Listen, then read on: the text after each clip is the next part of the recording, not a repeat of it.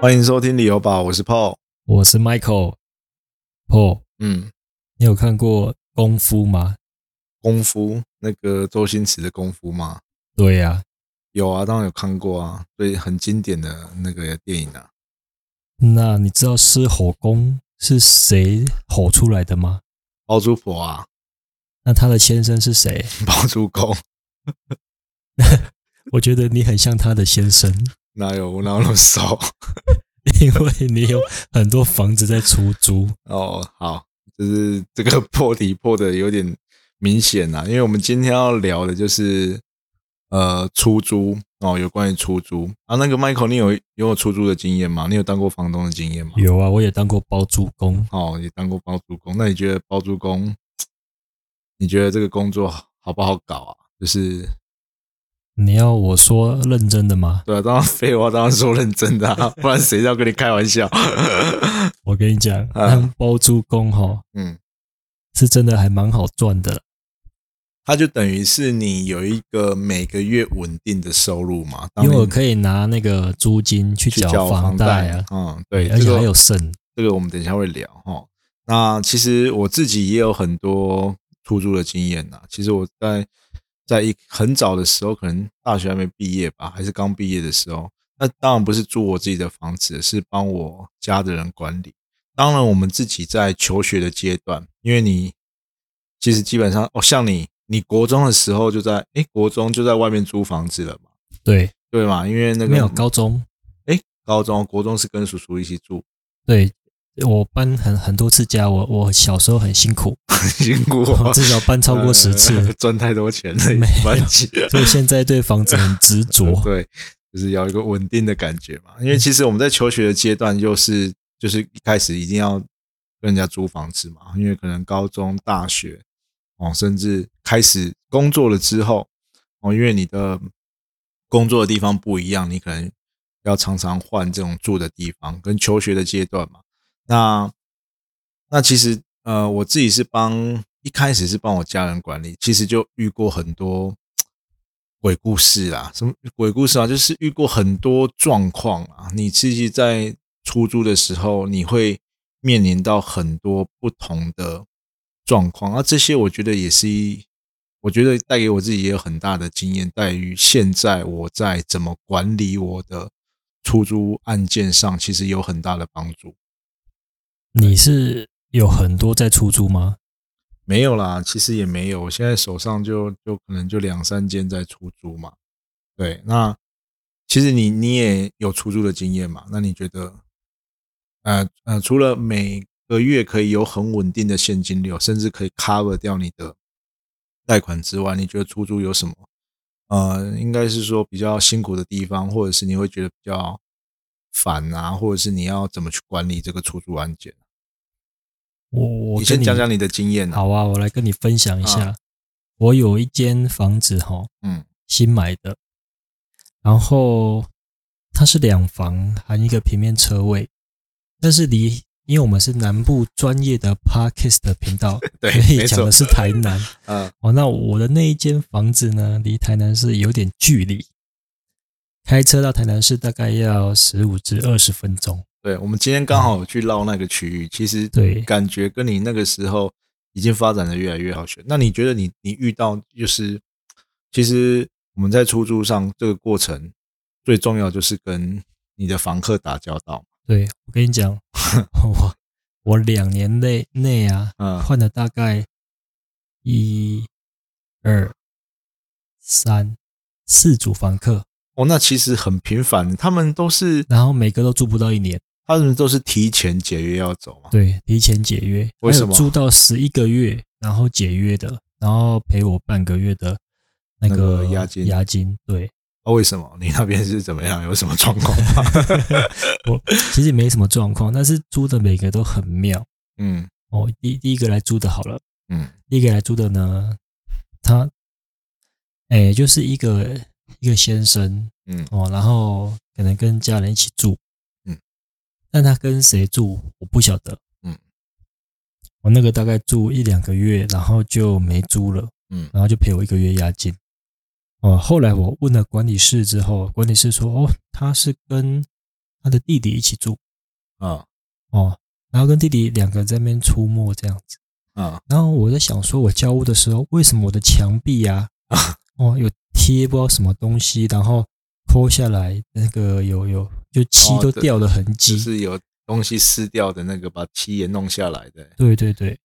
然后我就因为那时候帮我装家电跟冷气的是我的好朋友，啊然后我就说，哎，你帮我看看那里面在干嘛。啊 然后他就进去帮我偷拍照片，然后就放了一个神坛，然后拜虎爷还是什么神明之类的，哦，就在里面拜拜。所以我一进去说，哎，怎么好重的香的味道？哦，然后原来他有拜拜拜在里面这样子，哦，哎，他会不会是从事那种可能八大行业？因为有时候会比较需要去拜，我也不知道他从事什么行业，他可是反正反正他租很很快的时间他就搬走了，是不是？对他租大概一两个月就搬走了。那其实还好，因为如果你有嗯你在家里面有设坛啊，有或者是有在拜拜，那其实很容易熏的整个，对，整个家里都家里都是是黄黄的这样子。对对对，对，那后来呢，我又租给一个那个健身房的那个教练，啊，然后他跟男朋友一起住，哦，女生就对这个，女生就对，啊对对对。哦，那这个就那你有去找他买教练课吗？我是没有 没有找他买教练课哦，我想说只会抵一些房租之类嗯的。没有没有，那但是感觉像网红了，哦，就会在我们那里面拍拍一些漂亮的照片这样子。嗯这个比较稳定，大概租十一个月那边。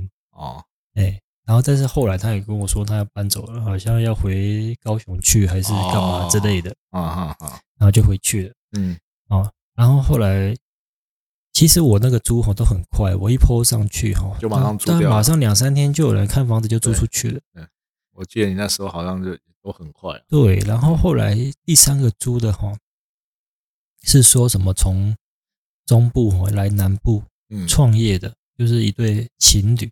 啊然后他们就说他们骑的摩托车从台中下来，我就觉得很很很辛苦。啊他说：“哦，好好好，你要租创业支持一下。啊哎，但是这个的话，因为我不晓得，我觉得应该要去做个公证，所以我这一组有去做公公证，证他们也嗯愿意跟我去做公证。对，对，然后大概也是住一个月多，嗯，然后就又退退房了。一个月哦，对，为什么？不知道，那就说可能他们他们他们跟南部的可能创业不知道什么哦问题，我也不知道啊，就是就没在做，没在租了这样子。嗯那后来我退房的时候，他给我了四四副的遥控器，就是要进去我们地下室车道遥控器。为什么？你有给他那么多副啊？不是只给你一个而已吗？他自己去打的。对他去打的，他打打个遥控器，然后哎跟管理室买的，然后说给朋友，因为朋友会来找他。四副也太多了吧？对对对对对，嗯就多了，我就多了好几副的钥匙。我想说，嗯到底是几个人在那一间里面正在正在做什么？哎，哦，可能进出也会比较复杂一点。对，进度比较复杂，但是后来其实就也是赔一个月的押金嘛，然后就也是一样退租。嗯。哦，然后后来就租了一个，就是一个好像是做生意的老板，嗯。哎，嗯，那就一个人住这样子，嗯，然后住住住住，将近也快一年吧，还是提早搬走。哎，好像这个就就差不多多时间到。时间到了，哎，嗯因为后来我就把它卖掉了，啊啊，嗯，大概就两年多就把它卖掉。那其实你这个嗯。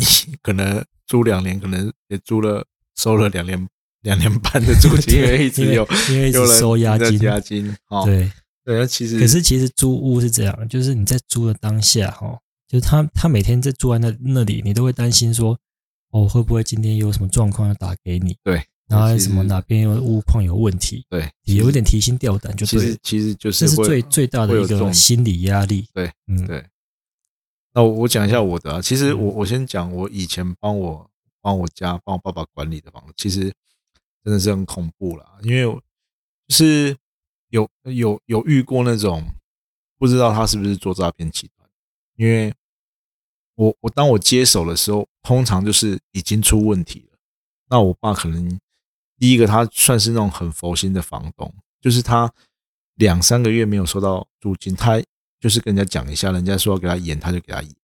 所以当他已经，我通常我接手的时候，通常已经出状况哦，有遇到一个就是，诶，他因为我们家以前在彰化有一个算是比较郊区的别墅，那通常会住在住在那个那个算是有管理的美式社区的透天嘛，那里大部分都是医生啊、老师啊、律师啊，都是算社经地位比较高的地方。然后突然就有一个人来，就来租，哦，然后我觉得很有趣的是，他租租租租，突然我爸开始说他收不到押金了，收不到租金了，已经我说过多久？他说已经超过半年了。我这个时候觉得不对，已经超过半年的大大部分都出问题了。但是他说啊，他因为什么呃一些法律上的问题，他的租金他的账户被冻结，所以他领不到钱。然后他可能还有秀给我怕他看他的账户啊，里面有很多钱之类的。反正后来那个人，也就是有可能是不知道是不是做诈骗集团，然后他就突然就消失了，就找不到人了。然后去打电话也都变空号了，然后去他以前登记的地址也都没有这个人。然后我就在那边搜，里面有非常多电脑的东西，然后电脑的主机壳啊，电脑的一些东西。然后我就觉得说，是不是在做诈骗集团？所以那时那时候你是觉得有个问题，然后去找他要房租吗？对，第一个是要房租，第二个是他就是他里面有一个是医生的，是他朋友，我觉得很怪。那个医生是他朋友，然后我们也去问那个医生嘛，医生也说他没有跟他联络。当然，因为租房子不是他嘛，我们也不能跟他要求什么。然后反正到最后就是人消失了。所以你要去找他要房租，人就消失了。对，已经消失了，然后找不到人，东西也搬走了，东西也搬走了。然后到最后没办法嘛，我们只要确认，因为其实哦会有那种法律上的问题，就比如说他还没搬走，你就进去进去，你有你有可能会违法哦。所以我们到时候确认他真的不在那边的，我们再进去收拾。但是其实东西都搬的差不多了，那也是有点乱，然后很多那种。电脑零件的东西，然后最可怕的是，它有一个大盒子丢在客厅哦，还是丢在啊丢在那个客厅的那个落地窗外面，很长哦，很长的纸盒哦。然后打开，我就是把它打开了，因为我要确认什么东西要不要丢，要不要回收嘛。我要歘去丢，你知道是什么东西吗？什么东西？那个整尊的细胶娃娃。哦，很可怕！我打开来，然后那个那个细胶娃娃是它的假发是可以换的嘛？然后我看到那个还有贴那种假睫毛掉下来，结果把它翻过来啊，那个屁股还黑黑的，有手印 啊！我真的不知道怎么办，你知道吗？然后我又上网查说，那个好像又不能直接丢，那我想说怎么办啊？然后好像你要丢，你要把它。把它好像要弄得很碎，切碎什么？看我越越想越恐怖，我怎么办呢？后来我就不管了，我就请那个大型那大型家具那个环保局对来收，然后我不是把所有不要的东西都堆在庭院，然后那个大型家具他就来收嘛。结果我想说他不知道会不会收，他不收我就糟糕了。结果那个大哥咧搬嘛搬搬搬去也会抢，他打开了，他舅舅 啊，诶。哎，然后他就把它合起来搬上车了。那我就接下来我也不会过问他拿去干什么了吧？呃，因为那一尊很贵，那西郊娃娃我上网查五六万吧，对，五六万还一二十万，而且真的是我不小心有摸到那个触感，真的是很拟真哎。所以我就觉得哇，真的是这个是我第一个啊，算是碰到比较怪的。然后再来还就是有一个，也是我们。后来我帮我爸爸管理一些房地产的事情然后有一些房子我们可能要收回来，不管是要重新整理还是怎么样，就是也是一个很旧的国宅的透天。然后我爸他那个人又不一样哦，我爸他租到非常便宜，他说他自己找到他的公司去，然后说他要拜托他要租那里的房子，然后我爸就好了，便宜租给他，好像呢一整栋透天哦，也是国宅，才收六千块而已。而且租了好几年，但是他的房租从来没有迟交过。而我，因为我爸想说，他可能怕租的太便宜，我们不租给他了。但是呢，我我也是跟我爸，我爸说，你有你有没有进去里面签约过，看一下现在房子的状况是怎么样？他说有啊，他之前有去过，就觉得乱乱的，堆很多东西。到最后我要去，因为我把房子收回来了嘛，看 真的是真的是有够恐怖的。它里面就是堆堆积如山，然后你分不清楚是垃圾还是杂物。然后我就看到那个，我我真的当下进去很生气。那个算是一个年纪比较大的叔叔嘛，我真的是气到我一直在骂他。我后来回想起来有点。就是不好意思，因为他人在现场吗？他人在现场啊！我就我说你，我就因为你看到那种状况，你整个火会上来，你会知道事后的处理非常麻烦。然后包括我看到那个楼梯啊，因为其实我爸交给他出租的时候是非常干净，因为那个那个地方我们小时候常常去，因为有有给算是有我爸有来给一个好朋友住嘛，然后他都整理的非常干净，然后跟我小时候印象差非常多，你就看到那个。楼梯都有卡那个泥沙，非常恐怖。然后，然后也是，也是，然后我就说你要搬走，一定要搬走，就是你要帮我把这些东西都清干净。然后到最后，他就也也去了两三次啊。然后他们说他们很难找。其实这个等下聊，就是其实很多人在那种会说租租客，如果你是租客，你在长期的房东，比如说给你好的。条件的租屋的时候，你会看不清楚外面的市场，你会不知道现在的租金已经涨那么多。因为我爸爸从来没有涨过他们租金嘛，就变成他们出去外面，哇，问到那个房租，我要租到原本的空间，可能是两倍、三倍，甚至到四倍以上的房租，所以他们在找房租上、房子上就会非常的困难。然后这个也是一个，也是一个很心酸的故事。后来你去问他说啊，因为他妈妈没有在工作。然后上面有一个房间，我说里面有人吗？他说里面有人，但是那个人我从来没看过。你就觉得有有点毛毛的。然后你看那个房间很乱，后来知道什么吗？他有一个女儿，这个我刚刚没有跟你讲，他有一个女儿在里面，住在楼上，住在楼上。然后，然后其实你到最后你有点心酸，因为他说什么你知道吗？他的女儿是张师大。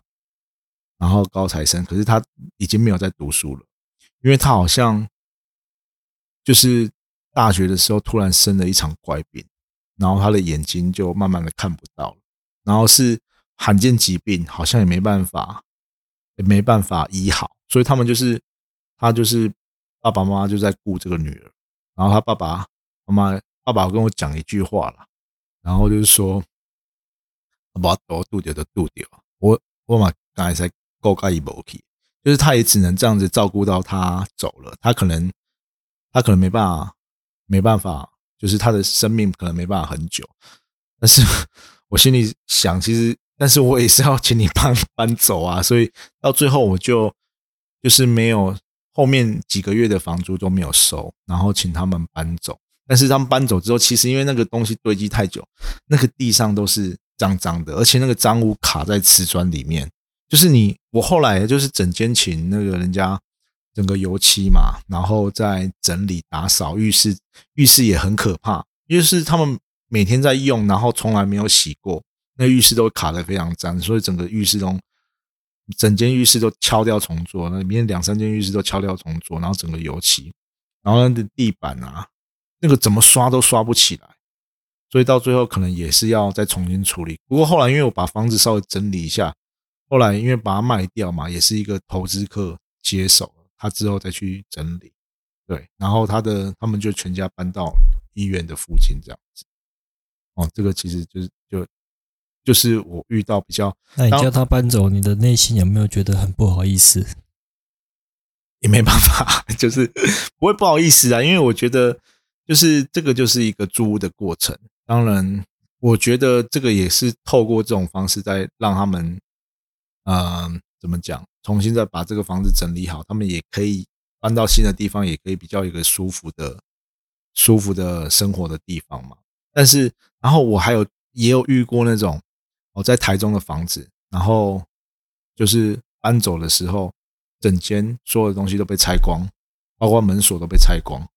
对，但是，然后你你也知道他跑去哪里，但是你就是你也第一个，你可能是。也不想要再去找麻烦了啦，因为其实出租最怕的不是他们这样子绕跑，最怕的是他站在里面不走，对你遇到住屋蟑螂，蟑螂他不付钱又不走，所以刚刚其实 Michael 讲的他。他有做了一个很正确的事情，那个就是我们当时候都没有去做的事情，就是去公证。对，去法院公证。你公证完之后，如果你要走这个诉讼的流程，不会这么繁杂，你就直接可以强制执行，才不会说你要拖的。因为有的人遇到问题，租蟑螂，他进去跟你付一个月，他就死不走。那但但是你等到整个诉讼流程完，可能拖一两年、两三年的。很多这种例子，对，所以身边的朋友也好多这种，就是住在里面。付了一个月、两个月的房租，就再也没付过。对，所以你遇到这种状况，其实就是会，我觉得就会很麻烦了，而且你会觉得很烦、很烦。就是遇到这种状况，然后你又没办法处理你的房子，就被人家占着。所以这个就是我们等一下要讲，就是你怎么去挑选你的租客哦，那你怎么去判断？我们先来讲，我们先来讲说，哎，你刚刚说你出租的案件嘛？对。出租案件，它其实就是两房，两房加一个车位，加一个车位嘛。你看，你总价很低，然后可以租到不错的。你出租案件呢，其实有一个非常大的重点，就是你要低总价。因为你刚才说你四五百万嘛，然后你的租金可以收到两万块，那就变成说你的投报率可以到五六趴。所以其实低总价是一个重点，因为其实现在很多豪宅，你买了两三千万。对你租十万可能都不到五趴哦，但是你你出租十万有可能啊，哎，比如说你之前那个豪宅，嗯，一两百平的，你知你有问过你出租都要多少钱？好像十万左右，还七八万，我有点忘记。对，那其实那个投报率反而没有那种低总价来的好，因为其实你会花那么多钱去租的人，他应该都有能力去负担一间房子。对。对，除非他是那种短期的，或者是外商的，对，或者是那种哦，或者是一些其他比较特殊条件的啊。而且你高总价的东西，你的空租率一定会比较高。对你可能半年都租不出去，你可能好不容易遇到一个，他可能租个一年，你又要拖半年，所以变成说你的空置率非常高。所以第一个是第一总价嘛，第二个就是其实我自己现在目前出租的案件有一个是老公寓。那另外一个呢是新的华夏，但是它是离工作机会比较。你好像很喜欢买老公寓，因为其实就是我们回归到第一个重点是什么？低总价。因为其实我当初在买的时候是为了车位啦，因为我原本住的地方没车位嘛。但是其实我在算的当下，我是算跟你一样，我出租完之后，我可以付掉我的贷款，甚至是我可以产生正的现金流。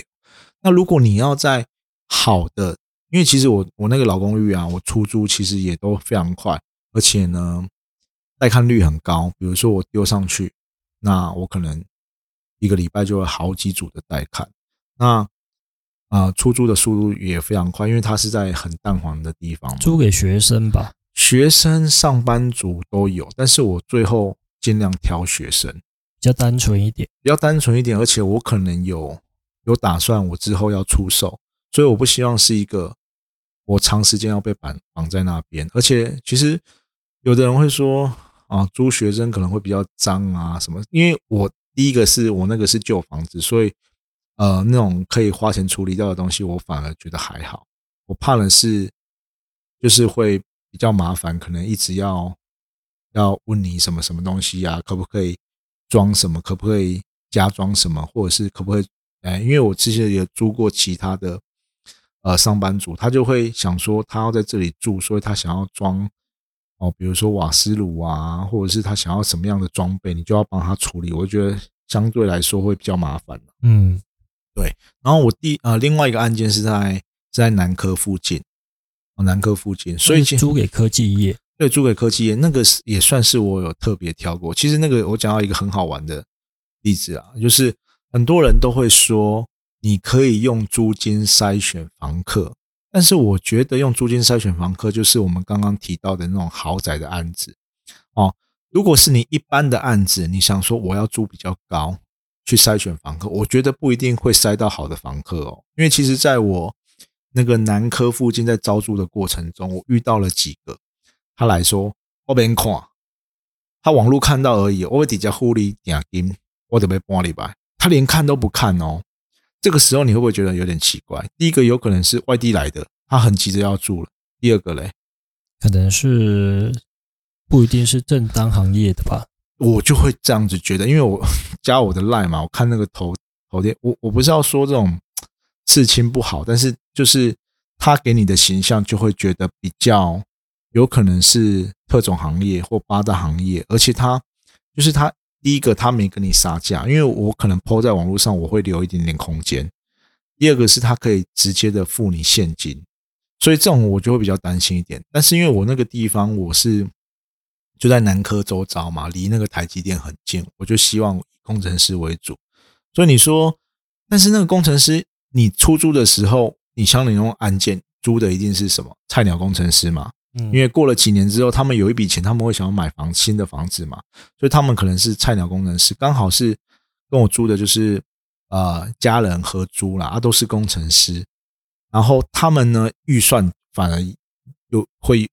会想要控制他们的预算哦，因为他们可能刚出社会，他们可能几个人住，他们想要在，他就一直在跟我谈这个预算之下。嗯，那我觉得好 OK，因为他可以年缴，然后他们我我又可以看他们工作证，嗯，然后他们的生活又相对单纯，我就觉得 OK 没关系，我可以让一点利。那我我求的是我。这个租金稳定的收益，这样对，然后在出租的过程中，我是比较安心，不会不会有什么状况啊。对，那我觉得这反而比较重要。你可能哦，比如说你换了四组，对，我会觉得说，那我干脆，比如说学生嘛，像我现在出租，他就是从大一搬出宿舍，大二开始住到现在要毕业了，都很稳定，啊，其实没什么，也不会说有什么特别的要求。当然有，现在老公寓会有一些东西要维修嘛，那我就请。配合的水电帮忙处理好，其实这样子就好。所以，所以其实，在你这个回到这个租客挑选上，其实有时候你觉得你要用呃，我觉得要看产品的定位啦。你如果这个就是一个老公寓哦，你可以挑选的租客可能就是这种上班族啊、学生啊去挑。那如果你是像我这种华夏的哦，离科学园区近，你可能就是可以挑这种工程师。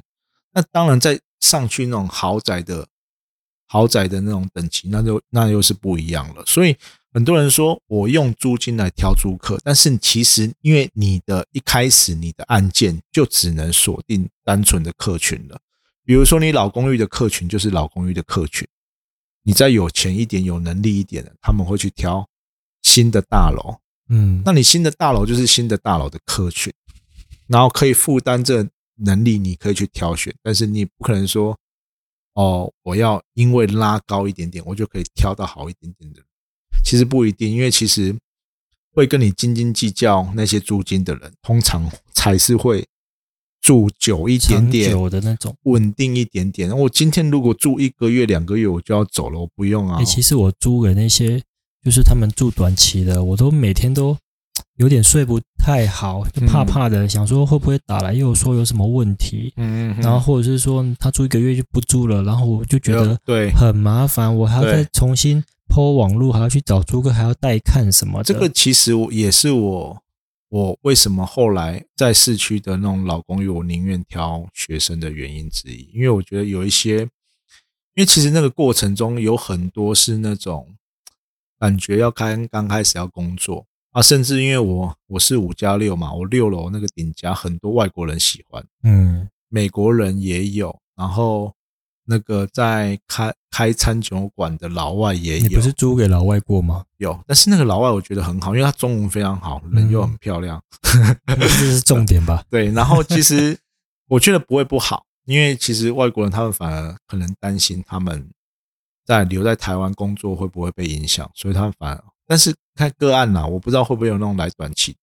然后还有反正就是蛮多那种外国人会喜欢，嗯，但是因为我最后有那种出售的考量，我还是后来还是选学生，嗯，对，对，所以其实你在挑呃挑选租客的过程中，就要先以你这个房子本身的定位去挑选。其实我觉得不要怕说问人家状况是怎么样的，对对对，你最好把对方可能从事什么样的工作。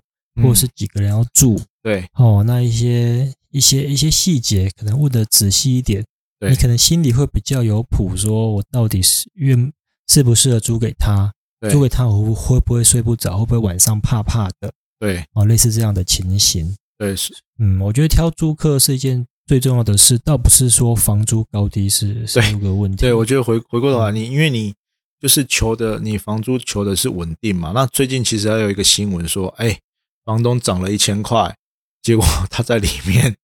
就是引爆法师哦，对啊，那个那个想要让你变成凶宅，他就拿自己的命去赌。所以其实这种东西就是你可以透过你在带看的过程中去去对了解。而且其实现在租屋哈，有些人要租房子，他知道他不好租，他可能透过别人去帮他租，那实际上去住的可能不是跟你。签约的那个人哦，这个也要特别小心，这个也是也是要小心的一件事情。所以我觉得回到就是我们还是回到守法的过程啊。其实啊，因为你现在出租可能要报税的问题嘛，再就是有的人很多人为了避税不去公证，对哦，所以其实用公证也是一个比较好保护自己的方式，因为你公证可以就可以筛选掉一些人。对你有时候他敢跟你去公证，代表说他可能是。就真的是要要住在那边，对，所以其实这是一个很大的重点啊，就是你他可以公正的，当然你公正会不会出问题，但还是有有可能会出问题，但是你至少出问题，你知道你解决的速率会比较快一点点，嗯，对。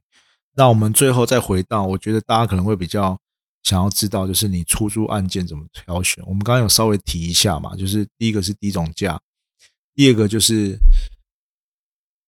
地点，可能平数不能太大。对，这个也是一个很大重点啊。比如说，哦，你买了一个五十平的五十平到七八十平，甚至到一百平的房子，你的出租的，你拿来出租，第一个我我会觉得说，那个是可以自己住的很舒服的产品，有点可惜，有点可惜啦。因为其实出租也是一种消耗，然后，然后再就是会买得起那样总价的。的客群，嗯，一般来说会去租出租的，除非有特殊理由，嗯，哦，可能突然调工作，或者是他是外商公司，他有那个预算，对，他有那个有补补贴啦，对对对，或者是说他刚好要搬家，可能需要短期的住宅，这个这个可能就可以问清楚到底是怎么回事，为什么要租这个房子？不过以以这个出租，你如果是买来想要出租的。哦，其实可以分两种。第一个就是你要长期收租的，你买这个房子来，你第一个你就是要收租。对，那你可能就是选小平数，然后低总价，然后可能地点比较好的。对，然后不要太旧的，不要太旧的哦。然后如然后再来就是你可能要选有工作机会的地方。嗯，哦，有工作机会的地方，其实像现在南科，其实南科我在出租的那个时候，我觉得没有到很夯，因为。已经有一点末末期，是不是？也不算是末期，就是它一就是我们前一阵子可能科技业库存量不是很多，对，然后开始有一些啊新价产生。哎，其实我感受很深，就是我那那时候出租，包括一些朋友，他出租其实没有像一年前说要用抢的，哦，甚至你租金可以拉到很高，嗯，但是你在那边周边其实有一个，我觉得跟市区来相比有一个。很大的点就是你的族群是比较限缩的，嗯，可能就是在南科工作，或者是呃周边的设备商，哦，你的出租的这些客群大概就限缩在这边，所以其实会比较我我觉得反而没有市区那么好租，但是你可能相对的租客的呃品质会比较稳定，对，会比较稳定，嗯，所以其实如果出租案件的挑选，就是我们刚刚有讲的嘛。可能以小平数为主，低总价，再就是地点，可能就是这三个比较关键。那如果你你呃是买比较大平数的，那我觉得就不适合单纯做出租。然后我们第一个讲是单纯出租嘛，第二个就是如果你这个东西只是你有要考虑到未来的增值，就是你资本利得的部分，你觉得你还是期待它涨价的话。你觉得有什么产品是比较适合？出租涨价就是出租，我觉得就是要看未来那个当地的发展，嗯，哦，有没有一些重大建设对在里面？对，嗯，然后其实这个时候你就不能太强求你的租金，就是你一定要你的投报率要非常好，因为有有有可能是你进场的时间点，它未来还是有增值的幅度，但是你可能买的时候已经可能比较高一点点。对，因为有时候租金好像以前是可以补贴贷款哦，嗯，现现在大家就讲说，哦，如果有补贴贷款的利息。就很好了，对，因为现在相对的总价比较高，因为以前两房才五六百万，现在现在一千万，一千一千二，多，所以你看，你一千二，你租租一个月两万，可能连三趴都不到，哎，那你现在的利息涨到都已经两趴，对啊，所以就只能补贴利息啊，对啊，所以所以其实如果你有考虑到这种这种还是想要吃它未来增长的话的涨幅的话。你可能就是要选，但我听过另一个观点，人家说出租你就尽量选便宜的房子，然后稍微把它装修一下。对，所以这个就是你纯租租，对，纯租租。但你那个房子可能你没有什么涨幅空间，对你就是可能二十年后我整个房子就赚回来，就像你的老公寓。对，但是但是老公寓其实也吃得到补涨，嗯，吃得到补涨，因为我觉得我那个老公寓就有有点吃到补涨，因为你的地点好了。对，所以我后来我可能时间到了。因为它已经三十几年了啦，可能快四十年，我可能就会把它出售。其实其实台北哈，大部分因为台北的房价很贵，对，尤其是台北市都一百多万一平嘛，哈。那我像我我太太以前住的那个房子，就在忠孝东路的那个大安路，嗯，哦大安路里面，刚好在搜狗的后边后面而已，嗯，哦那他一个月就要一万七，一万七哦，套房吗？哦，套房里面有一个小厨具，然后是有卫浴设备的，就是大套房这样子。对，可是它那个感觉就是一个公寓哈，就是一层楼上去，它就是两户嘛。嗯。哦，两户还是三户，我忘记了。那是老公寓喽。老公寓，然后它就是一层楼上去，它的其中一间里面，它再把它隔成那个四五间。对。哦。但是隔就是就是重新装潢啦，就一间一间隔起来，然后地板架高才能买管线嘛。啊。所以。改的每一间都有厕所哦，哎，哦可是住住起来的品质没有很好啦，像墙壁啊，像下雨什么的都有渗水进来，嗯，也是房东都要来处理这些事情。对，所以就变成是你，因为你改成套房之后啊，其实你在卖的时候，你也就只能当出出租的产品这样子，对，出租案件卖的，对，这个其实就是另外一个。另外一个要探讨的，这个就是在房价很贵的地方，那你拥有这些房产的时候，你不想要把它卖掉，那你就可能就是长期收住留着，就把它转成稳定的现金流这样子，因为你也不怕租不出去。那现在很多隔套房的，其实你也要，因为现在很多那种火灾啊什么之类的，有法规上的问题啊。因为其实现在台北市你要改老公寓，你要。你要有隔套房很难的，因为你要征求你邻居的同意，嗯，楼上楼下住户的同意，所以基本上是非常困难。那可能他那么改是很早很早之前呐，可能在法规立之前呐，所以之以前有听过那种隔十几二十间发生一些火灾，对，那也跑跑不掉哎，对对对对，这个又是另外一个问题。嗯，好。那我们今天就先聊到这边。对，想不到出租可以讲这么多。对，又超过我们的时间了。我们本来想要抓三十分钟，其实还有很多可以讲。嗯，在但是就是在延伸的问题，我们之后看这怎么样，以什么样的话题，我们再去延续。那今天其实就是第一个，就是我们我们用我们出租的小故事啦。对，今天真的是故事分享。对，然后有一些出租的。算是小诀窍嘛，以我们的经验来跟大家分享。嗯，对，那我们今天就先到这边喽。好，买房不需要理由，家就是你的城堡。谢谢各位收听理由宝，我是 Michael，我是 Paul，谢谢大家，下回再见，拜拜。